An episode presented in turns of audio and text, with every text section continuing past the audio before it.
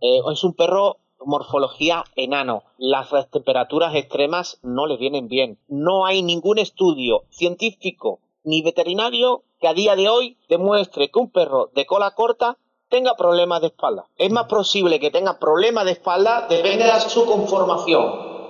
Este programa es presentado por nuestros patrocinadores. Petco. ¿Te gustaría mejorar la calidad de vida de tu pequeño y tenerlo más tiempo a tu lado? La clave está en su alimento. Solo en Petco podrás encontrar alimento de la mejor calidad, especial para su raza, edad, tamaño y estilo de vida. Te esperamos en nuestras tiendas para que nuestros expertos te ayuden a elegir el mejor para tu consentido. Petco es garantía en nutrición, porque lo que comen sí importa. Universidad Madero. Te invito a conocer la Prepa UMAD, fusión del Instituto Mexicano Madero y la Universidad Madero. La Prepa UMAD vincula la experiencia, la calidad académica y los programas de vanguardia de dos grandes instituciones. Ven e inscríbete. En Prepa UMAD, encaminamos mentes. Hus, toda la calidad del alimento sueco para tu mascota ahora en México. Visítanos en justmexico.mx o llámanos para hacer tu pedido. Nosotros te llevamos el producto hasta la puerta de tu casa. Hus, un estilo de vida saludable. BQ Pet Fashion Puebla. Todo lo que necesitas para tu mascota lo encuentras con nosotros. Contamos con un amplio surtido en alimentos premium, accesorios y medicamentos. Búscanos en redes sociales como BQ Fashion. Somos los únicos y originales.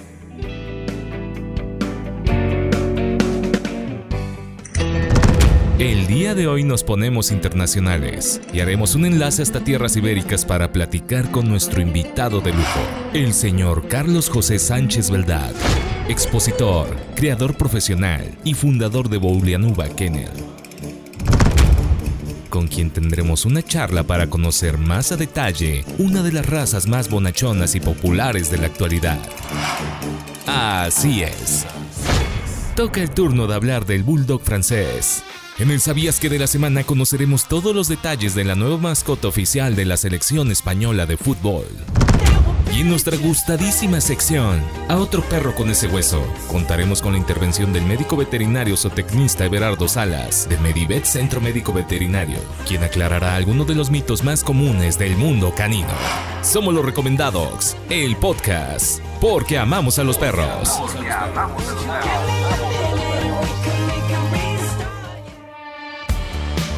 Bienvenidos a Los Recomendados, el podcast. Tenemos un episodio número 7 de nuestra cuarta temporada dedicado al famosísimo y pequeñito Frenchy. No sin antes saludar a mi amigo, el señor Antonio Herrera Quirol. ¿Cómo estás, Toño? Bien, bien, aquí viviendo. Ahora, ¿por qué te me quedas viendo así? Toda la Todo pasión. desafiante. Toda la pasión del fútbol la estamos viviendo al máximo y en los recomendados, Abraham, pues no nos quisimos quedar atrás y hoy tenemos un invitado De talla internacional. Vamos a hacer un enlace hasta Mallorca, España. La isla de La Palma en Mallorca, España, correcto. Vamos a tener una raza pequeñita, cabezona, babosa, como las que te gustan. Es así, literalmente es pequeñita, cabezona, orejona y babosa exactamente. Sin albur, vamos a, vamos a estar hablando del bulldog francés, el orejas de murciélago. El orejas de murciélago, vamos a hacer nuestro enlace hasta España y bueno, vamos a platicarles todos los pormenores, las características, ventajas, incluso desventajas de esta raza que es muy amigable y sobre todo muy doméstica si tú estás buscando información. Para poder convivir con esta raza, pues quédate aquí en este podcast porque te lo vamos a desmenuzar así, todita. Como pechuga de pollo, exactamente, es una de las razas consentidas. Pues vamos a estar hablando de esta fascinante raza dentro del menú informativo que tendremos el día de hoy. Obviamente está el casta de campeones, tendremos el dato de sab- del sabías que con una nota enfocada en la selección española de fútbol, la Furia Roja. De la Furia Roja vamos a platicarles del perro de agua español. Exactamente, y vamos a terminar con nuestra sección a otro perro con ese hueso, con nuestro invitado, el doctor Everardo Salas. Pues bien, Toño, este capítulo se va a estrenar ya plenamente instalado en el mes de diciembre. Vamos a inaugurarlo el primero de diciembre. Exactamente, ya cuando México esté clasificado, aunque Des- tú no eh, lo creas. Yo no creo, sinceramente. Incluso en las predicciones de Moni Vidente dijo que no,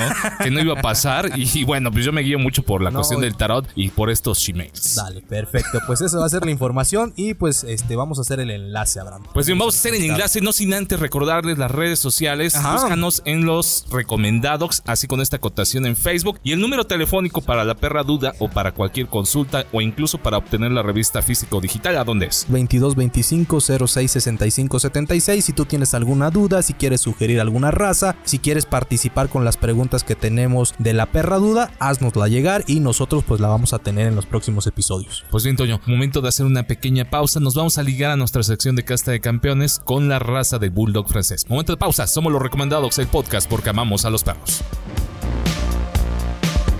Esta sección es presentada por MNC, Adiestramiento Canino. ¿Problemas con tu perro? Acércate con nosotros y juntos encontraremos una solución. Contamos con Adiestramiento para cachorros, adiestramiento básico y avanzado, rehabilitación del comportamiento canino, paseos, venta de accesorios y mucho más. Síguenos en redes sociales o llámanos al 2223 02 16 48 y 2212 05 73 35. Con gusto te asesoramos. Somos MNC, Adiestramiento Canino. Casta de Campeones, donde los mejores creadores se reúnen. Una plática con los expertos sobre diferentes razas como Labrador, Pastor Alemán, Podo, Chihuahua, Bulldog Francés, Afgano. Pero el día de hoy tenemos al Bulldog Francés. El Bulldog Francés. Ya estamos en Casta de Campeones. Hoy vamos a platicarles del Bulldog francés, Toño. Así es esta raza tan famosa, tan popular que se ha convertido y que tiene una historia muy curiosa. Que es francés, pero a la vez inglés. Con sus orígenes ingleses exactamente y que tiene esa, esa peculiaridad que empezó siendo popular en la clase baja y posteriormente pues las celebridades, la realeza realmente fue la que le dio como que ese, ese boom, ese auge. Dicen que los popularmente conocidos como Frenchin son una raza popular en la actualidad. Seguramente en algún momento hemos visto a estos famosos orejas de murciélago provenientes de Francia. Así es, es una raza muy interesante, es una raza que a pesar del tamaño, a pesar de ser un bulldog, la gente de repente confunde que va a ser un perro muy tranquilo, que va a ser un perro muy dócil en ese sentido, que no te va, pues obviamente a demandar mucha actividad y es todo lo contrario. Te lo cuento por experiencia propia, es un perro enérgico, es un perro que le gusta jugar, es un perro divertido, pero pues no deja de ser un bulldog. Si tú estás buscando una raza de alguna manera que no genere tanto ladrido, tanto ruido, como podría decirse en este caso. Como pero- los terriers, dilo así. Así tal cual, pues bueno, lo ponemos así. Pero hay que decir también, Toño, que hacen otro tipo de manifestaciones sonoras. A lo mejor por ahí se les escapa algún gasecillo, puede ser. Roncan mucho. Todo esto vamos a ir analizando con nuestro especialista que ya está en la línea y vamos a hacer el enlace internacional. Correcto, pues ya tenemos en la línea a nuestro invitado. Ya estamos en Casa de Campeones. Hoy toca hablar del Bulldog francés con la participación de nuestro invitado especial, Carlos José Sánchez Beldat, expositor, creador y fundador de Bolianuba Kennel directamente desde España, Toño. Así es, tenemos este invitado especial. Haciendo alusión al tema mundialista, quisimos tener a un invitado, eh, obviamente extranjero, y en este caso, pues ya lo tenemos en la línea. ¿Cómo estás, Carlos? Buenas noches para ti. Muy, muy buenas tardes para vosotros y encantado de colaborar con vosotros y encantado, sin problemas, con mucho gusto. ¿En qué parte de España te encuentras para toda nuestra perrera, para toda nuestra jauría, se dé cuenta cuando escuche este podcast, eh, Carlos? Mire, yo soy de la parte sur de, de España, de Andalucía, muy cerca de la frontera con Portugal, de la vieja Onuba, pero residimos hace ya unos cuantos años en Mallorca, en la isla de Palma de Mallorca, La isla de Palma muy de famosa Mallorca. por el turismo. Exactamente, por el pues turismo. interesante el dato ahí para que la gente sepa de dónde está nuestro invitado, cómo estamos haciendo el enlace y pues vamos a arrancarnos, Abraham, con este tema y con esta raza que nos habían pedido desde hace mucho tiempo. Así es, vamos a arrancar diciendo que el Bulldog francés es un perro de caza de temperamento pasible, exige atención y resulta adecuado para un hogar. En este caso, compartirnos un poco, Carlos, platicarnos de la historia de la raza, cuál es su origen. El, origen bajo eh, lo que yo, el criterio que, he aprendido, que he estudiado de años y de otras personas que tienen trabajos hechos, eh, la raza se fundó en Francia con la mezcla de los mini bull, de los tejedores que iban a, trabajar a, a París, se fusionaron con el tipo terrier, el tipo ratonero que había en aquel momento, y se buscó en aquellos años un perro de tamaño pequeño para combatir en, en lucha, para combatir en las peleas de perros, ¿me entiendes? Y eran años de escasez de, alimentación y no podían mantener perros de talla muy grande. Se buscaban perros fuertes y, que fuesen compatibles con, las peleas de perros. Excelente. En, este caso, Carlos, eh, ¿tiene alguna relación con el bulldog inglés? Sí, sí, el mini bull, eso lo, lo que es el originario, el bulldog inglés, eh, la raza bulldog inglés eh, actual, ¿me entiendes? Lo que eran es que dentro del bulldog inglés hay dos tipos de variedades, estaba el mini bull y el bulldog. Ok. ¿Vale? Ellos, el bulldog francés se origina del mini bull y eran casi todos perros blancos es el origen del, bulldog, en el bulldog inglés. Del bulldog inglés, exactamente. La fusión con esos con esos terrier, esos pequeños terrier, pequeños perros ratoneros, eh, que eran perros de temperamento muy fuerte, orejas erguidas. La fusión, eh, el, origen del bulldog primero, bulldog franceses, tenían las orejas eh, gachas, tenían como orejas de tulipa, que son las que tiene el, el, bulldog inglés. Orejas caídas, como les decimos acá en México. Sí, con orejas caídas, sí, que es el formato de tulipa de oreja más rizada, con el tiempo al tener más por ciento de, perro más terrier se le fue haciendo las orejas para arriba. Ya tuvo las características que tiene más hoy en día. De todas maneras, la, raza de aquellos años ahora ha evolucionado mucho. era un perro más liviano, era un terrier con la fortaleza de un mini bull. Ok, ok. Estábamos leyendo, Carlos, que obviamente esta raza tiene una peculiaridad muy importante. Como bien comentabas, arrancó con los tejedores, hablábamos de una clase baja, por decirlo de una manera, pero ganó gran fama con la, con la realeza, con la socialité, por decirlo de una manera, que lo popularizó como tal ya cuando la raza se fue estableciendo. Exactamente. La raza se popularizó en, en los bajos fondos en, los prostíbulos con eh, aristocráticos. Piensa que Francia eh, tuvo primero, los primeros fueron eh, rusos. En la época de la Revolución Rusa, mucho, mucha clase social alta emigró por tema de guerra, emigró y se establecieron en los Países Bajos y, Francia. Y la, la, fama pues, fueron prácticamente, eran aristocráticos, pero eran más bien extranjeros, eran franceses y rusos. Por eso Rusia también tiene mucha vinculación con el bulldog francés. Sí, sí, sí. Pero eran por las importaciones que luego se hicieron más a posterior. Pero la, la clase social alta entró por los bajos fondos, porque esto era una, era una raza de carniceros, de gente de plebeya, de, clase, de clase baja. Sí, de clase baja. Su, finalidad en ese, en ese tiempo era prácticamente para la pelea de perros. Claro, había gente de la clase social alta que le gustaba ese tipo de. Que se involucraba, sí, sí, sí. Eh, exactamente, y ahí fue a donde eh, es que no sé exactamente el duque, que fue el que, ahora el nombre no recuerdo ahora mismo, pero fue el que, el que fomentó mucho en la clase social alta la raza. Fue el propulsor de que la clase social alta francesa eh, se involucrase con... El bulldog francés hasta hace unos años casi muy desconocido, siempre ha estado en clase, en una gente de clase azul, de sangre azul. Ha estado siempre la aristocracia siempre muy, muy presente, ¿entiendes? Tanto en Austria, Rusia, eh, Alemania, eh, Países Bajos, pero es todo por eso, Francia. Eh, Carlos, platícanos un poquito el término Frenchy, nos decías fuera del micrófono que viene del lado norteamericano, pero ¿con qué otros nombres se le denomina alrededor del mundo? ¿O cómo viene ahí la, cuestión? Denominación, la denominación originaria es Bulldog. Es una fusión de un bull a un dogo. Es un pequeño doguillo.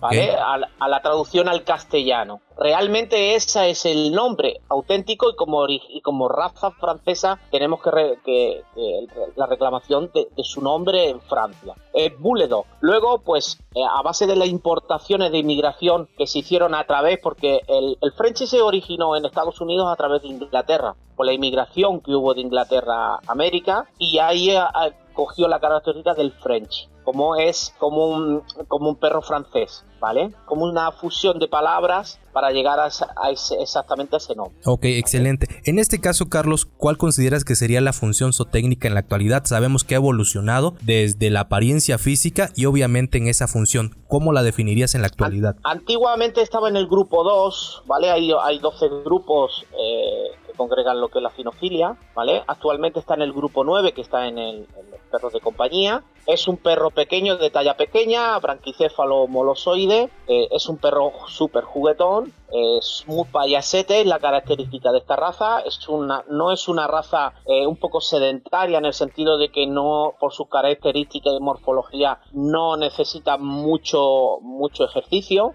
Lo cual quiere decir que en su alimentación eso pues, también hay que esperar también un, poquito de cuidado, no deben estar demasiado obesos, según no es lo mismo tener Frenchies en, países fríos que en países más calurosos, todo va en concordancia, ¿me entiendes? Eh, luego a nivel del mantenimiento y eso, pues según el, el clima mm, puede tener unas cosas u otras, pero teniendo una, un mantenimiento base, es una raza muy llevadera y no, no tiene mayores problemas. ¿eh? Ok, ok. Eh, ahí estabas hablando un poquito de, la actividad que no requiere tanta actividad. Yo he tenido la experiencia de tener tanto al francés como al inglés y sí he notado una brecha entre los dos, sobre todo porque el inglés acá en México decimos es, es más flojo, ¿no? Es un perro que le gusta estar echado y el bulldog francés por todo lo contrario. Sí tiene obviamente esa parte de la actividad y te demanda más estar con él jugando. El bulldog inglés no es tan juguetón, es más apacible sentido, exactamente. Exacto, porque es más, es más pesado también, es más pesado,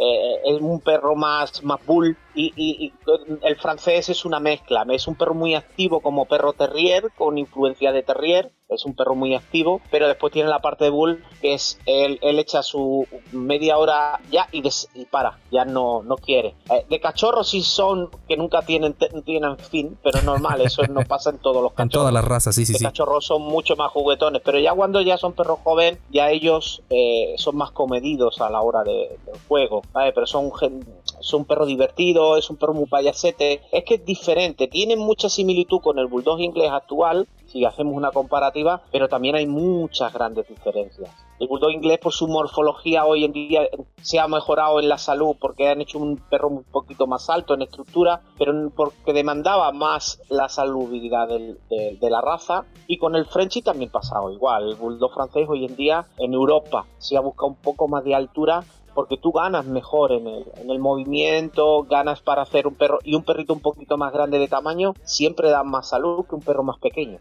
Carlos, sabemos que se trata de un perro pequeño, el bulldog francés, pero ¿podrías platicarnos brevemente del estándar? Es decir, cuál es su peso promedio, los colores permitidos, tamaño y platicarnos un poquito más de las características orejas de murciélago que tiene. Vamos a ver, mira, la cabeza para mí es muy importante porque tiene muchos detalles para conseguir una, una buena estructura de cráneo como marca el estándar que es prácticamente lo que ves del, del perro es la cabeza y el frente, que es las características que ves en primer lugar. Tú lo ves de frente y tienes que saber que es un Frenchy. Tener unas buenas orejas erguidas. Yo no estoy reñido ni en, lo, ni pequeño ni grande. Tiene que ser unas orejas medianas que esté acorde con la cabeza. ¿Vale? No pueden ser exageradas ni tampoco pequeñas. El estándar te tiene que tener una oreja de murciélago, pero todo tiene que estar compensado. Todo tiene que tener un equilibrio. Eh, los ojos tienen que ser oscuros, redondos. la nariz tiene que tener chata tiene que tener un buen maxilar, que en eso sí tiene similitud con el bulldog inglés, que tiene que ser prosnata y tiene que tener un ángulo de 90 grados entre la punta del cráneo, nariz y, mentón. ¿Vale? Luego tiene que ser compacto, sin exceso de corto ni exceso de largo. Un perro largo es mucho más sano que un perro excesivamente corto. Yo estoy en contra de, de los extremos. Yo creo que el equilibrio es a donde está la armonía y la salud. Luego, las tallas eh, en Europa, contando con FCI, eh, andamos en los machos, andan entre 12 a 14, a 14 kilos, pero se eh, da 500 gramos más, hasta 14 y medio te dan una holgura de 500 gramos más en el estándar, te lo pueden permitir. Y las hembras pueden estar entre 10 y 12, 12 y medio, 12, no llega a los 13 kilos. Yo soy más partidario de las hembras más en la talla más grande y los machos en la talla más grande. Por a mí, particularmente por los años que llevo, por salud. una hembra a la hora de gestar siempre será mejor una capacidad grande que un perro excesivamente pequeño. Si requiere del espacio, sí, si lo pusiéramos de esa manera. Claro, exactamente. ¿vale? Yo, yo lo digo eh, por salud. Hoy en día la raza ha evolucionado a bien, a pesar de la moda a pesar de la moda que cogió a partir del 2000, 2005, cogió un boom el bulldog francés a nivel mundial y bueno, pues se demandó más, más esta raza.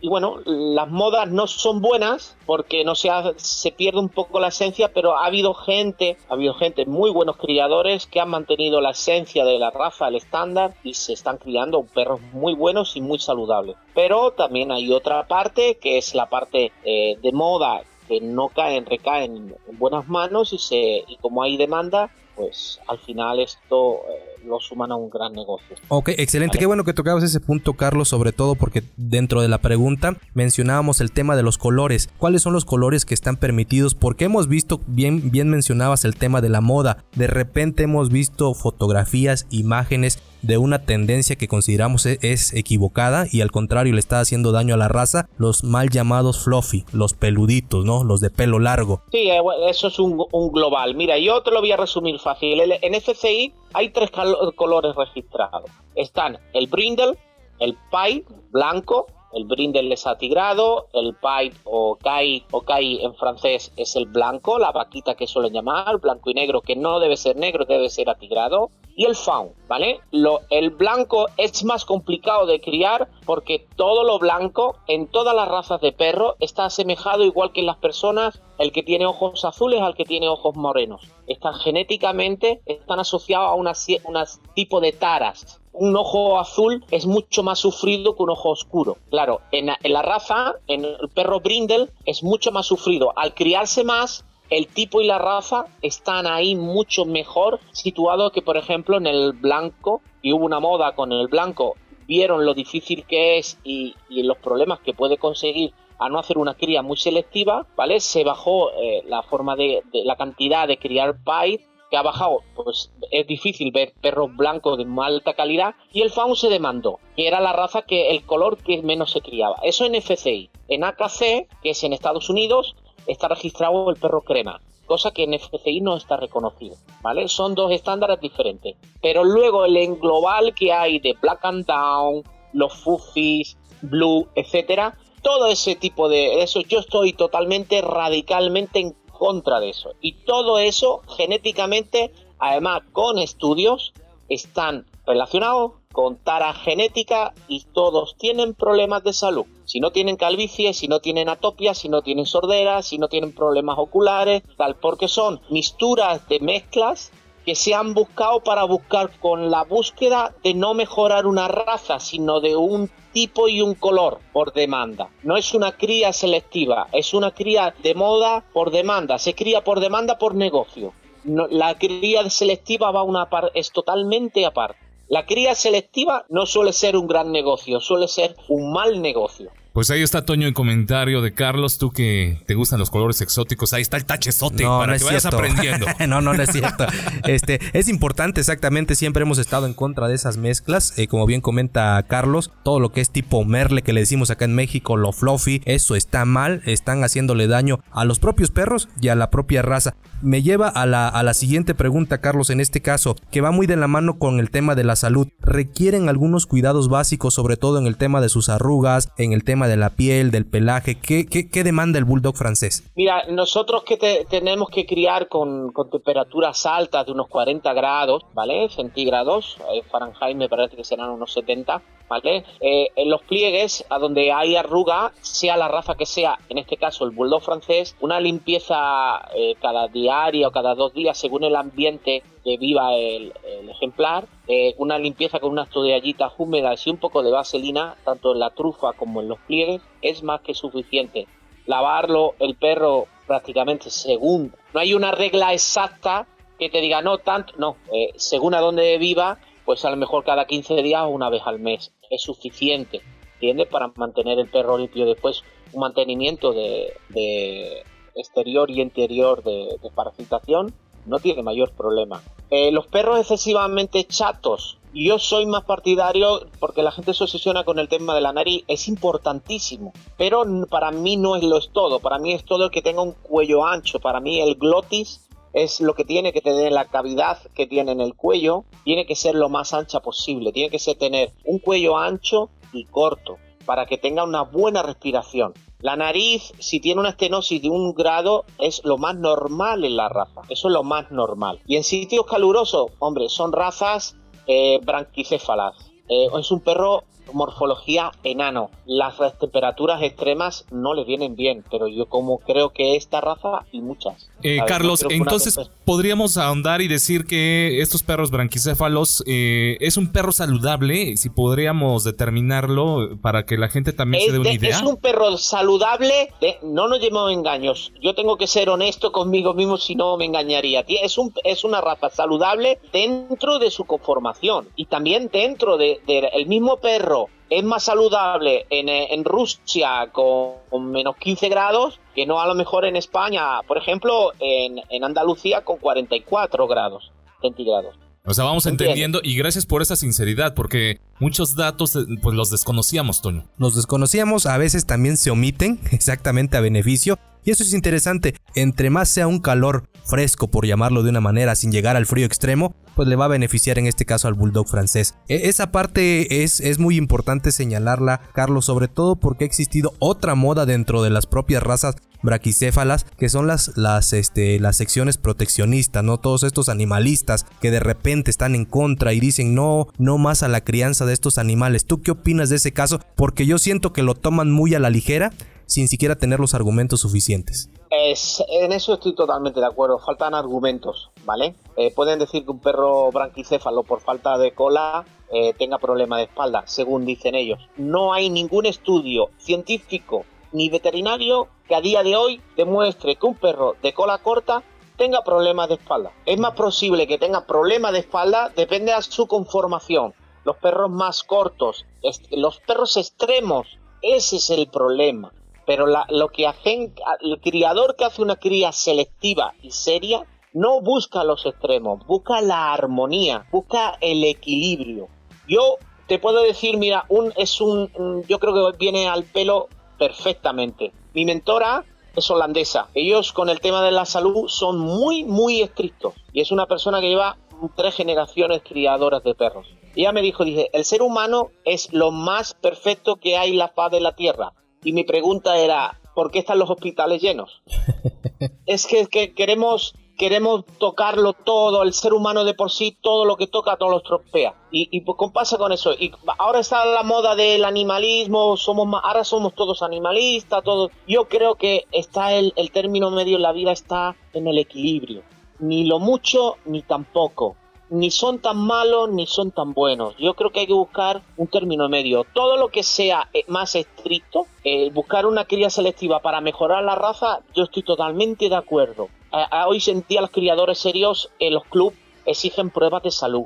Somos los principales eh, afectados en que nuestros perros sean lo más sanos posible, porque nosotros criamos para seleccionar para nosotros. Nosotros no criamos, la mayoría de los criadores serios no crían por negocio. El problema de los animalistas tiene que estar con el otro, el otro lado, que es la cría de, perros descontrolada, esa fama de perro exótico en múltiples razas, en múltiples mezclas. Ahora se está criando bulldog francés con serpent pues ni el que cría selectivamente Serpent de hace un montón de años, esto no le gusta y el que cría Bulldog francés de muchos años y hace una cría selectiva y un trabajo serio, tampoco le gusta esto. Pues yo creo que esto es realmente lo que se tiene que, que atacar duro, serio. Pero se mueve tanto dinero que muchas veces no interesa ni a los mismos animalistas. Sí, sí, sí, correcto. Eso eh, yo creo que eso de ser animalista es una moda. Una moda y también un poco de doble moral, Toño, ¿no? Digo, al menos aquí en México, digo, tenemos esta cuestión. Es esa cuestión exactamente, sobre todo porque realmente no hacen nada por los animales, simplemente es lanzar campañas en los medios, pero de ahí no avanza. Hacerse viral, eh, a lo mejor hacer TikTok, a lo mejor hacer YouTube para ganar seguidores, ganar likes, pero realmente, como bien nos menciona Carlos, o sea, no se ataca el problema de raíz. En España quieren eh, eh, poner una ley contra el animalismo, ¿vale? Que va a ser más penado eh, maltratar a un perro que maltratar a un ser humano. Sí, sí, sí. Y, creo, yo creo, que, esto está descompensado, esto está muy un poco de locos. Sí, sí, sí. No hay un equilibrio para nada, no hay un razonamiento, no, las cosas hay que hacerlas con un equilibrio, con razón, el por qué se hacen de las cosas. Yo entiendo que tiene que haber un control, que se haga las cosas, pero que se busque un fin común, no un políticamente lo incorrecto para ser mejor político. No, señor. Hablan gente que no conocen el medio, no conocen el porqué. Aquí hay gente muy seria y hay un trabajo dedicado de, gente que nosotros heredamos el trabajo de otros criadores que llevan muchos años y no puede venir un político porque esté de moda y quiera mantenerse en, política y que y quiera acoger cambiar esto de un plumazo. Eso así no es. Eso yo no, lo, yo no estoy de acuerdo con eso. Compartimos también el punto de vista, Carlos. Eh, Carlos, ¿podías platicarnos? Sabemos que la cría selectiva nos da ejemplares más exitosos, pero ¿cuáles son las enfermedades más comunes que puede sufrir un bulldog francés? Hombre, eh, a nivel respiratorio son las razas chatas son más propensas a tener problemas respiratorios. La estenosis de nariz, pues cuanto más... Normalmente en un grado 1 es lo más normal. Eh, hay hasta 4 grados, ¿vale? Que depende de la cavidad que entre el aire por la nariz. El, glotis, lo que es el tema del cuello, cuanto más ancho sea y más, corto, más cavidad le entra a los pulmones, ¿vale? Porque muchos perros, sobre todo en, los, en, climas cálidos, son más propensos a, morir de, de golpe, de, calor. Sí, sí, sí. Exactamente. Pero ¿cuántos futbolistas que están hartos de hacer gimnasia y están súper preparados mueren de, un paro cardíaco? Sí, han caído en la cancha, sí, sí, sí, correcto. ¿Me entiendes? Es, es que todo eh, ni las temperaturas de hoy en día está todo con el cambio climático, unas temperaturas eh, excesivas, eh, ¿me entiendes? Es, yo creo que ahí está todo, es buscarle un poquito el equilibrio a, las cosas, ¿sabes? Yo te digo que los criadores serios crían salud y se preocupan en hacer programas de salud serios de corazón, de rótulas, de caderas, genético en color, en salud, todo en general. Es verdad que este tipo de razas, por su conformación, tienen sus problemas, porque esto es como un ser humano, es no lo mismo una, una persona enana tiene que aguantar una estructura de, peso en su estructura, en su medida. Son, sufren más las rodillas, eh, sufren más las caderas, pues en el bulldog francés te hago una similitud. En el bulldog francés pasa absolutamente todo. Qué buena, si qué es buena un perro muy pesado y el perro muy bajo de pata, es más posible y si no se tiene una cría selectiva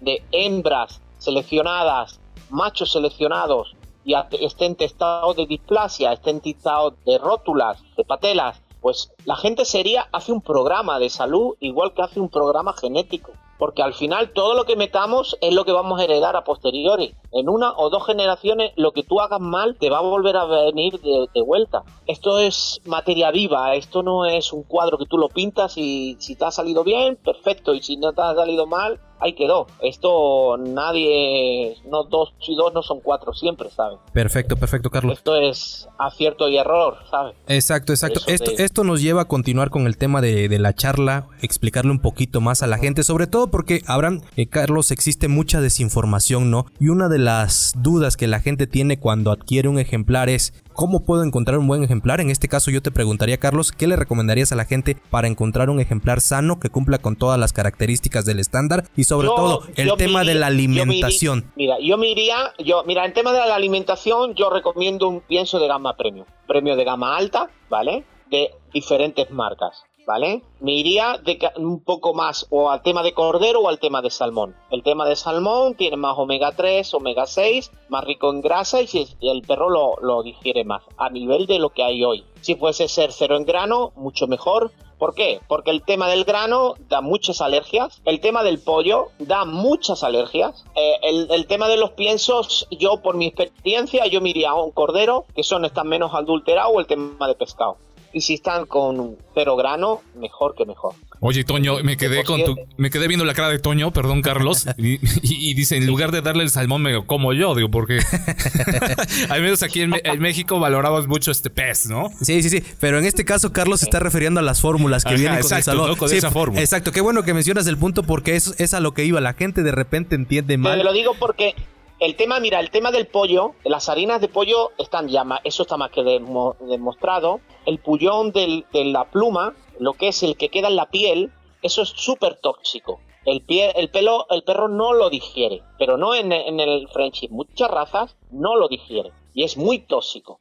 Eh, eh, el tema del pollo, además, los pollos hoy en día están súper hormonados a nivel de reproducción con las hembras, dan muchos problemas con el continuo abuso de, ese tipo de, de, piensos. Y yo, particularmente por mi experiencia, que llevo 25 años criando esta raza, no lo recomiendo. Pues ahí está. Gama Premium, me da igual la marca, ya es cuestión de gustos. Aquí el, que manda es el, el, el, perro. que el mejor te vaya, el que mejor calidad le ves en el pelo. En un mes, en una semana no ves el resultado. En un mes sí. Ves si el perro está fuerte y luego si es un perro de show, pues necesitan un tipo de complemento. Exactamente. Que esa es la diferencia de un perro de show a un perro de compañía. Pues ahí está el consejo en cuanto a la alimentación. Eh, Carlos, platícanos un poquito ya nada más como para ir cerrando. ¿Cómo describirías la experiencia de tener un bulldog francés? ¿Podrías compartirnos esto? ¿Y qué consejo le darías a las personas que están interesadas en tener un bulldog francés? Pues mira, yo, mi experiencia personal, tengo Tekel en casa.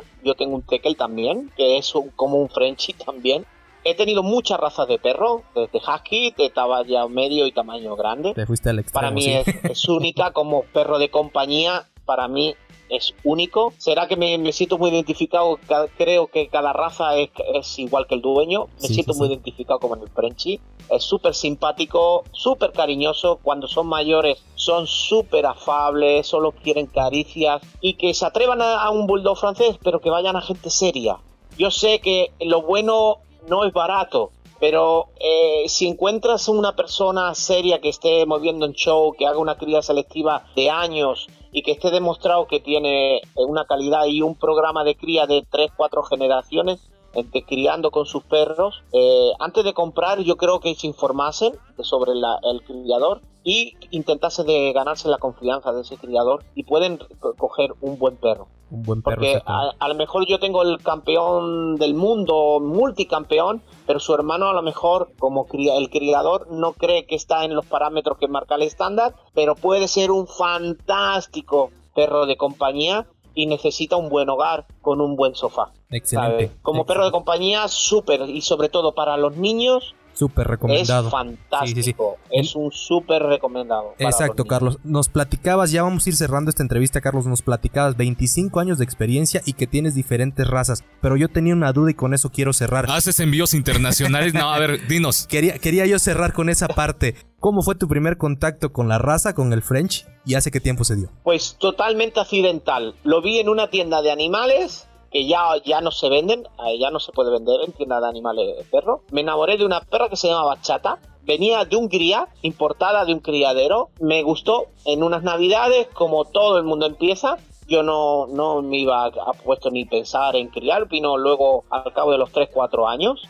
Eh, que ya me involucré un poquito en el mundo de las exposiciones y la compré como perra de, compañía. Yo no tenía, no, creo que hice una camada con ella y luego ya fue, pues, aparte de, de interés, leer, informar, viajar mucho y informar. Pero en mi principio fue con una perrita de compañía en una tienda, en un criadero de Hungría, de estos perros que traen importados, ¿qué tal? Hoy en día yo no se lo recomendaría a nadie. No tuve, no tuve muchos problemas de salud con ella, la verdad que era súper ágil, pero no, morfológicamente con el estándar no era la perra más... eso. Para mí era única, porque para mí era mi perro de compañía, pero realmente para exposiciones, para hacer una cría selectiva, no, totalmente no, no era lo que la castré y yo la tuve hasta que murió de, para, como perra de compañía. Y esos fueron mis, inici- mis inicios ya. Después ya fue interesándote un poquito más por la raza, eh, comprometiéndote con ella, informante, leen- leyendo, yendo a muchas exposiciones y a intentar ganarte la confianza de gente que lleva muchos años.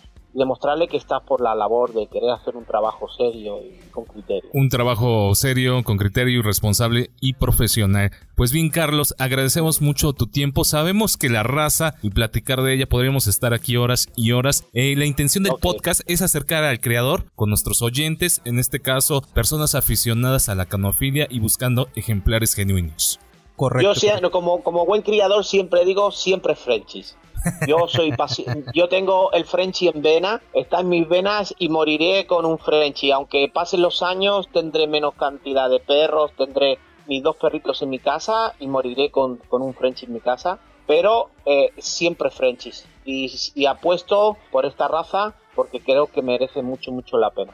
Aproximadamente, eh, Carlos, eh, sabemos que allá manejan otro tipo de moneda, pero más o menos el costo de un Frenchie, ahora sí que de tu criadero, en cuánto oscila un ejemplar, para que también como la gente se como un- se perro un- de compañía como perro de compañía depende mira todo depende de qué- quién son los padres del tipo de cruces si es una un cruce exterior y tal pero un perro de compañía anda en unos 1500 euros 1500 euros, exactamente. Ahí échale el lápiz. 1500 eh, euros que está muy similar el dólar ahora mismo 1600 dólares 1700 Entre 1.500 2.000 dólares es lo que anda. Prácticamente son los precios que, que andan en Estados Unidos. Unos 40 mil pesos ¿Vale? mexicanos para que nos entienda acá la Sí, gente. porque aquí en México, digo, luego vemos ejemplares, pues, desgraciadamente de dudosa procedencia y muy, muy baratos, ¿no, Muy baratos y con cada deformación que valga sea la hora. Carlos, ya para irnos despidiendo, ¿cuáles son tus datos de contacto para que la gente pueda seguir tu trabajo, pueda ver lo que haces en las exposiciones, pueda ver obviamente Pues, tus ejemplares? Redes sociales, números de contacto, alguna página web. Mira, yo tengo en Facebook, en Carlos José Sánchez Verdad, mi nombre, y me pueden, me pueden para, para hablar conmigo y tal. Aparte he estado en el hace poco en México exponiendo mi, mi perro. ¿En qué parte de México estuviste. Carlos? En DF, estuve en DF, Ciudad de México. en el 82 aniversario de la Federación Mexicana y estuve estuve con mi perro que le hemos hecho el campeonato mexicano y el campeonato iberoamericano creo que también era un show. Le he hecho cuatro campeonatos en México. Y mi primera vez en México en DF fue hace 14 años que estuve con un perro que tuve en Estados Unidos. No es la primera vez que he ido a- y tengo muy buenos amigos en, como hermanos. Tengo en, en DF y la verdad que siempre es un placer visitar vuestro país me siento como en casa Pues las puertas están abiertas y la ciudad también de Puebla, desde donde se realiza este podcast, también te recibimos con, las, con los brazos Boni- abiertos, ¿eh? Bonita ciudad, bonita ciudad. Pues bien, entonces con esto despedimos. Esto fue Casta de Campeones. Hoy tocó hablar de Bulldog francés con la participación de nuestro invitado especial, Carlos José Sánchez Beldat, expositor, creador profesional y fundador de Boulianuba Kennel, directamente desde España. Te agradecemos mucho tu tiempo, Carlos. Igualmente a vosotros, un abrazo muy grande y gracias por la labor que estáis haciendo por, por divulgar el perro en general, no aunque sean en French y en este, este, la verdad que lo que necesitéis tenéis mi apoyo. Efectivamente, momento de hacer una pausa. Somos los recomendados del podcast porque amamos a los perros. Esta sección es presentada por Toretos Burdeos, dignos representantes del Dogo de Burdeos en México. Ya estamos de regreso, queremos mandar saludos a nuestros amigos de Toretos Burdeos. Toretos Burdeos, profesionales sabrán en la crianza del dogo de Burdeos, este imponente perro, el perro de Messi. Ahorita que an- andamos con las ondas mundialistas, El perro babiante. el perro babiante exactamente. Y mandamos un saludo a nuestros amigos Ricardo Pérez Abreu y Jaime Gutiérrez, que son los fundadores de este kennel. Así que para toda la gente que esté interesada de repente en un ejemplar de esta raza, búsquelos así en redes sociales. Momento de ir a lo siguiente aquí en Los Recomendados, el podcast porque amamos a los perros.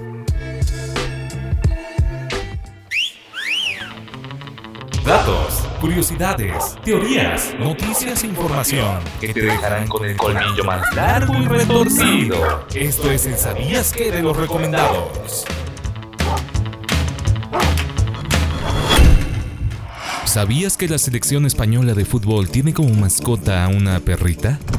Una hembra de la raza perro de agua español es la nueva mascota de la selección española de fútbol. Se trata de Musa, una perrita de talla media, nacida en la localidad cordobesa de Villa del Río y que se ha convertido en el último fichaje del representativo ibérico.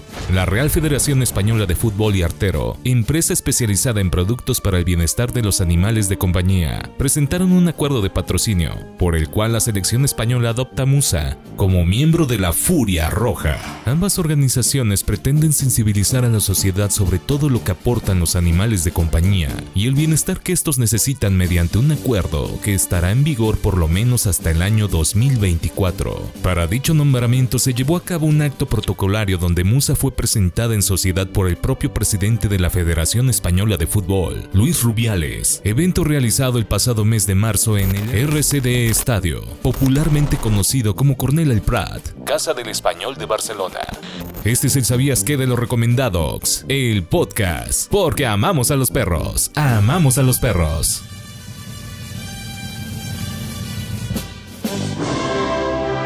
Ya regresamos con el himno de España, Toño, con esta nota de Musa, la perra oficial de la selección actual española de fútbol. Correcto, la nueva mascota es una perra de la raza, valga la redundancia, perro de agua español. Oye, el perro de agua español, que es muy líquido, es muy liviano, es muy transparente. Cuéntame un poquito sobre esto, a ver. Así para que la gente de manera descriptiva más o menos se ubique, es un perro de cabello rizado, es un perro de talla media y que obviamente en México empieza a ganar un poquito de terreno, no es una raza tan popular aquí en América, obviamente en Europa sí, pero en nuestro país poco a poco empieza a ganar. De hecho, mandamos un saludo a nuestros amigos de Luna Sonata Kennel, ellos son creadores de esta raza. Pues bien, Toño, ¿cuál mascota crees que sería la mexicana si fuera una raza canina? Una raza canina, pero ¿estás hablando para el fútbol igual? Para el fútbol igual. Un calupo. Un, calupo. Un calupo. El perro lobo. El lobo mexicano, así como Raúl Jiménez, sería la ideal. Pues bien, Toño, con esta nota vamos a lo siguiente aquí en Los Recomendados, el podcast, porque amamos a los perros.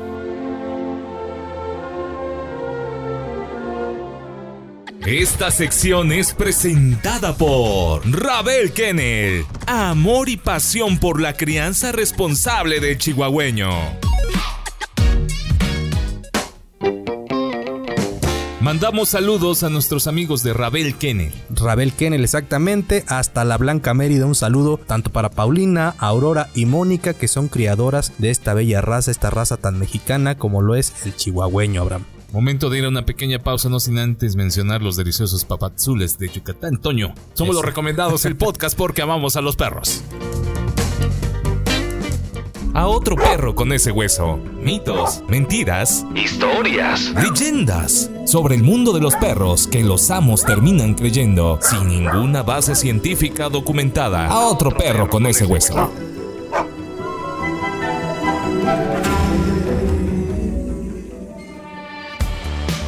Viajamos hasta Poza Rica, Veracruz, a otro perro con ese hueso, con la participación del médico veterinario zootecnista Everardo Salas de Medivet, Centro Médico Veterinario. Doctor Everardo, ¿cómo se encuentra? Muy buenas tardes. Muy buenas tardes, muy bien aquí, con un clima un poco más fresco. Ya mejor el clima, ya los trata mejor. Sí, ya, ya nos trata mejor. Extrañamos un poco el calorcito, pero el frío se agradece. Ya se siente el invierno, ya se sienten las temporadas decembrinas. Así es. Estamos retomando la sección Otro perro con ese hueso, una sección que gusta mucho a la gente, Toño. Estaban recabando toda la información y las preguntas, dudas. Y bueno, pues bienvenida a esta sección. Nos vamos a arrancar con cierto o falso. Eh, tenemos la primera. Eh, nos hacen llegar cierto o falso que los perros blancos, doctor, son los más propensos a padecer problemas de la piel. Es cierto, la verdad es que el color blanco es un manto de por sí un poco delicado en cuanto a su limpieza y trae un poco de, de mayor sensibilidad a, a, ciertos problemas de piel. Excelente, pues ya quedó aclarado el punto. Vámonos con la siguiente. ¿Cierto o falso, doctor, que los bulldogs, en general, bulldog inglés, bulldog francés, no pueden tener un parto natural? Eso es falso. Sí pueden tener un parto falso, pero puede terminar en un parto distóxico. La mayoría de, de las veces nos ha pasado que arrojan el primero, el segundo, pero el tercero o cuarto a veces se complica, se desgasta la perrita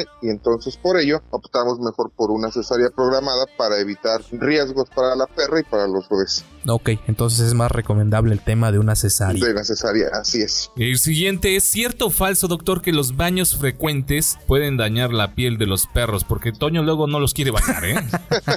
cierto, ¿eh? Muy cierto. Mucha gente nos pregunta aquí en el consultorio incluso qué tan frecuente debe de ser el baño con sus mascotas. Pero ahora sí que todo va en función de qué tanto se ensucia su mascota. Si bien nos podemos bañar cada tercer día, incluso diario, requerimos de ciertos champús que reemplacen las ceramidas que nosotros quitamos en el baño. Ok, ok. Entonces, este, es, es, cierto que se daña la piel con, con, el baño frecuente. Un perro de casa, doctor, por decirlo de una manera, una mascota que está siempre promedio, en casa, ¿no? promedio. Que, que, sale una vez al día. No, ¿no? es un perro de, ahí. no es un perro de guardia que está en el campo, no es un perro que sale a hacer ejercicio, un perro de trabajo, un perro de casa normal. ¿Cuál sería el tiempo recomendable para bañarlo? Cada ocho días, cada diez días es aceptable. Dependiendo también del clima, ¿eh? porque por ejemplo aquí en Poza Rica, que es un clima cálido húmedo, pues sí, sí hay que bañarlos por lo menos una vez a la semana, pero si hace frío y están en un departamento, pues el perro no, no se huele, no, no se ensucia. Entonces hasta una vez por mes yo creo que estaría bien. Una vez por mes, porque Abraham lo quiere bañar diario como lo baña él, entonces... No, lo, lo malo es que en mi colonia ya ni agua José, pero bueno, lo vamos a tomar en cuenta, doctor.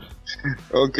Doctor, ¿cierto o falso que los perros de talla grande viven menos? Desafortunadamente sí es cierto. Este, entre más grandes, menos esperanza de vida tienen. Tienen incluso más problemas este, osteoartríticos, problemas de peso, problemas cardíacos y por ende este, su esperanza de vida es menor. Es menor, ok, un dato ahí a considerar. Efectivamente. Sí, de hecho los, los perros de talla pequeña, no hombre, he tenido cachorros que nos duran 20 años. Son unas Muy balas. longevos.